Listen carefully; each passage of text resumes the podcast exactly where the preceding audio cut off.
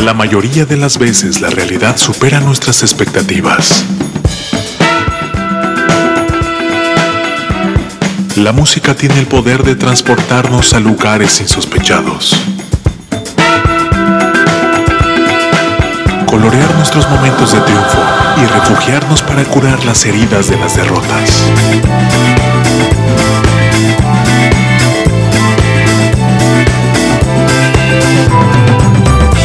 ¿Cuántas veces escuchamos a alguien decir que en la música nueva no hay nada bueno, hay nada bueno, no hay nada bueno? Aquí, un abrumador golpe de realidad a esas voces inadvertidas. Irresponsable TV presenta en entrevista con Jorge Vaca. Jorge Vaca. Muchachos, bienvenidos a Robbie Responsable TV. Qué bueno que andan por este rumbo. Bienvenidos sean todos ustedes. Nuestras redes sociales, a Robbie Responsable TV en todas ellas. Y tenemos nuestra versión de podcast en Apple Music, Spotify y Amazon Music, donde ustedes podrán escuchar esta y todas las entrevistas que estamos haciendo. Ya está nuestro siguiente invitado y me da mucho gusto. Y si me pueden ayudar para recibir con mucho cariño y con un fuerte aplauso a Danny Vander. Bravo. ¿Cómo estás, Muchas gracias. Dani? Bienvenido.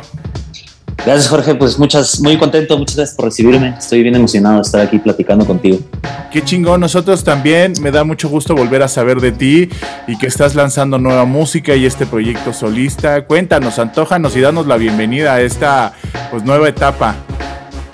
Sí, no, estoy súper contento de, de poder seguir trabajando con esto. Eh, para los que están escuchando y que tal vez no me ubican, es- yo, yo fui cantante de una banda que se llamaba La Vanderbilt. Durante un buen rato estuve ahí trabajando con ese proyecto, pero desde el 2017, si no me equivoco, empecé con un proyecto solista ya como Danny Vanders. Entonces ahora estoy lanzando lo que es el segundo sencillo de mi nuevo disco que se va a llamar Melancolismo y el sencillo se llama A ver si así te olvido. Y que fue una banda muy exitosa y tuvo un gran momento y tuvo el reflector este, muy fuertemente y las cosas evolucionan y te convertiste en solista y me imagino que también ahora pues existe esta gran posibilidad de tener las riendas completas del proyecto, de llevarlo hacia donde tú quieras, que suena y sepa como tú deseas, ¿no? Sí, eso me tiene bien motivado. La verdad es que disfruté muchísimo el proyecto con la Vanderbilt. eh, con mis buenos amigos de la banda hicimos buenas cosas. Nos tocó, nos tocó participar en muchísimos festivales, en irnos de gira con, buenos amigos. Era una etapa bien, bien chida, bien interesante, eh, donde estaba explotando todo este rollo del indie y había muchos espacios y festivales mil, mil y un cosas y conocí un montón de gente. Y pues yo nunca he parado en realidad de trabajar eh, desde, te digo, 2017 que empecé con esto. En realidad para mí fue como darle pues continuidad a lo que yo siempre venía haciendo, que era componer canciones, meterme en un estudio a grabar y luego pues ir, a- ir y tocar, ¿no? Y ahora con este proyecto, como bien dices, la verdad es que disfruto mucho poder hacer las cosas a mi manera, que pues como buen vocalista de una banda también sí, por ahí tengo un poquito de, de este rollo de, de- de ser controlador y de querer que todo salga como yo digo. Y ahora puedo este, disfrutar porque pues las cosas las hago eh, justo como espero. De, de hecho este disco eso fue lo que más disfruté porque lo hicimos en casa sin ninguna restricción de tiempo, sin ningún tipo de nada, o sea, lo hicimos como quisimos. Sí, también la verdad es que es complicado los proyectos de las bandas porque es adecuar la idea o una idea que tú llegues y traigas, adaptarla a las necesidades y al gusto de varios integrantes y entonces si van por el mismo canal, pues el proyecto va creciendo, pero si no, este empieza a mermar también en la relación en el sentido de que pues tú también tienes cosas que quieres ejecutar y sacar, ¿no? Y entonces ahora creo que en estos tiempos se está dando esta nueva tendencia donde los proyectos son generados como solistas y son más fáciles de, pues, de trabajarlos y de hacerlos más grande. Cuéntanos musicalmente por dónde va, a qué suena, este, y qué te gusta que suceda especialmente con este proyecto. Ahorita estoy en un proceso de simplificación. Empecé con un experimento donde utilizaba los instrumentos del mariachi y agarré un guitarrón y una vihuela. Todo empezó con una broma en camerinos donde dije que algún día iba a grabar un disco de mariachi y me- esa broma me llevó a, a verme obligado así de verdad a aprender a tocar el guitarrón y, y armar unas canciones con influencia de estos Te diste cuenta instrumentos. que no era tan mala idea. me salieron unos callos tremendos acá también, porque el guitarrón tiene todo su, su rollo. Grabé un disco con eso, después el siguiente disco ya simplifiqué porque era complicado mover, o sea, las bandas con, con integrantes estilo mariachi son grupos muy grandes y la verdad es que fue, fue muy padre, pero se complicaba a veces. Lo, más difícil de un director de un proyecto musical es gestionar los horarios de las personas, más que, más que todo. Y, el segundo disco ya lo, lo, hice con una banda de rock más convencional, de batería, bajo y dos guitarras. Y todo lo del mariachi, eso lo puse a través de sampleos. Pero en esta ocasión y como derivado de la, del encierro y todo lo que nos ha traído esta nueva realidad tan extraña que vivimos, eh, agarré mi guitarra y me puse a trabajar solo. Y tuve la fortuna de que pude volver a trabajar con mi gran hermano AJ Dávila de Puerto Rico, que él, vive en México ya desde hace varios años y andaba ahí este, brincando entre Ciudad de México y Los Ángeles y logramos sincronizarnos para estar una temporadita en septiembre del año pasado. Mientras estábamos encerrados, se, vino conmigo a, una casa aislada en, en Querétaro y ahí grabamos y de una forma súper simple, unas canciones muy austeras pero bien llegadoras y, me gustó mucho, me ha gustado mucho el formato de, de estar este, nada más con mi guitarra. Y yo creo que eh, ese camino también nos llevó hasta, hasta, en cierto punto hasta hacia la melancolía, ¿no? Porque las circunstancias se dieron en ese, en ese nivel, en, la situación que hemos estado viviendo desde hace más de un año. Y el primer track que has lanzado se llama eh, A ver si así te olvido. ¿no? A ver si así te olvido. Y está el lyric video en plataformas y está bastante chula la canción. Muchas gracias. Sí, el, el, trabajo del video estoy bien contento porque lo hizo un gran amigo mío que es Alejandro Magallanes, un súper diseñador, artista, poeta, multidisciplinario que se le conoce más por su trabajo de diseño. Él, eh, hace mucho diseño editorial y algún, le tocó hacer alguna imagen para un video latino de hace algunos años. Y pues nos fuimos haciendo amigos porque él hizo las portadas de los discos de la Vanderbilt y nos ayudó también ahí con un video animado muy bonito de un tema que se llamaba Olmo. Pues ahora nos reencontramos, le enseñé el disco y se súper emocionó y me dijo, no, yo te quiero hacer un video. Y se puso ahí a dibujar y me ofreció esta versión tan chula que hizo de, de animación así en vivo en, la cámara. Y pues ese es el, el ahorita como dices, es el, es que yo soy medio emo, entonces siempre estoy así, eh, siempre ando en el bajón, ¿no? Y, y ahora lo, lo, dejé salir mucho en, en, los temas de las canciones. Yo creo que todos, ahorita es, hasta cierto punto puedo decir que es padre, eh, vivimos una experiencia extrema rara, pero es padre que, que nos podemos entender todos porque no hay quien no lo haya vivido. Entonces, a todos nos ha pegado la depre o, hemos tenido que enchufarnos ahí a, Netflix o alguna cosa para, para poder sobrellevarla, ¿no? Y, a mí me tocó hacerlo llevándolo a la música. Y está chingón porque finalmente tú como artista tienes esta sensibilidad para sacarte de adentro, de las costillas, algo bonito, algo chingón, una, expresión. Y, ahí es donde tenemos esta empatía el resto, que no tenemos esta sensibilidad, que no tenemos este trabajo previo para poder saber o sentir cómo decir las cosas, ¿no? Y entonces ya que las dice eh, un músico, un artista como tú, pues nos empatamos, nos sentimos y decimos, esas son las palabras justamente como quería yo decirlo y las encontré en esta canción, ¿no? Y las hacemos propia. Sí, y yo creo que eso nos pasa a todos. O sea, qué bonito escuchar que, que, que, uno lo pueda provocar en las demás personas. Y obviamente a mí también como público me pasa cuando yo escucho algo, ¿no? Que eh, a veces hay una sincronicidad bien extraña. Seguro que ha pasado que, que, tienes un sentimiento X y aparece una canción ahí sonando de fondo que sientes que casi casi te la mandaron. Yo quise un poco eh, desconectarme al hacer este disco y lo que logré fue lo contrario, conecté muchísimo, me siento bien contento de que a, las personas que les fui mostrando la canción y todo el disco antes de, antes de sacarlo pues vas haciendo pruebitas y se lo presentas a algunos amigos y gente que, respetas su opinión para ver qué, qué, va a pasar.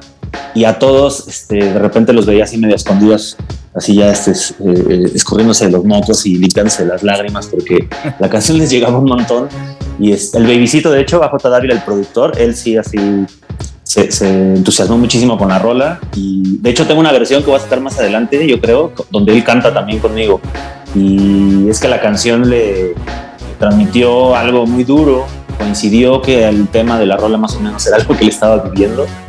Y eso me gusta, me gusta que, conecta y, es algo bien padre de vivir. Qué chingón, qué chingón, de verdad. te felicito muchísimo porque es yo creo que de las cosas más complicadas, ¿no? Y todo, y todo también en estos tiempos que este, vinieron a ponerle un grado de dificultad extra.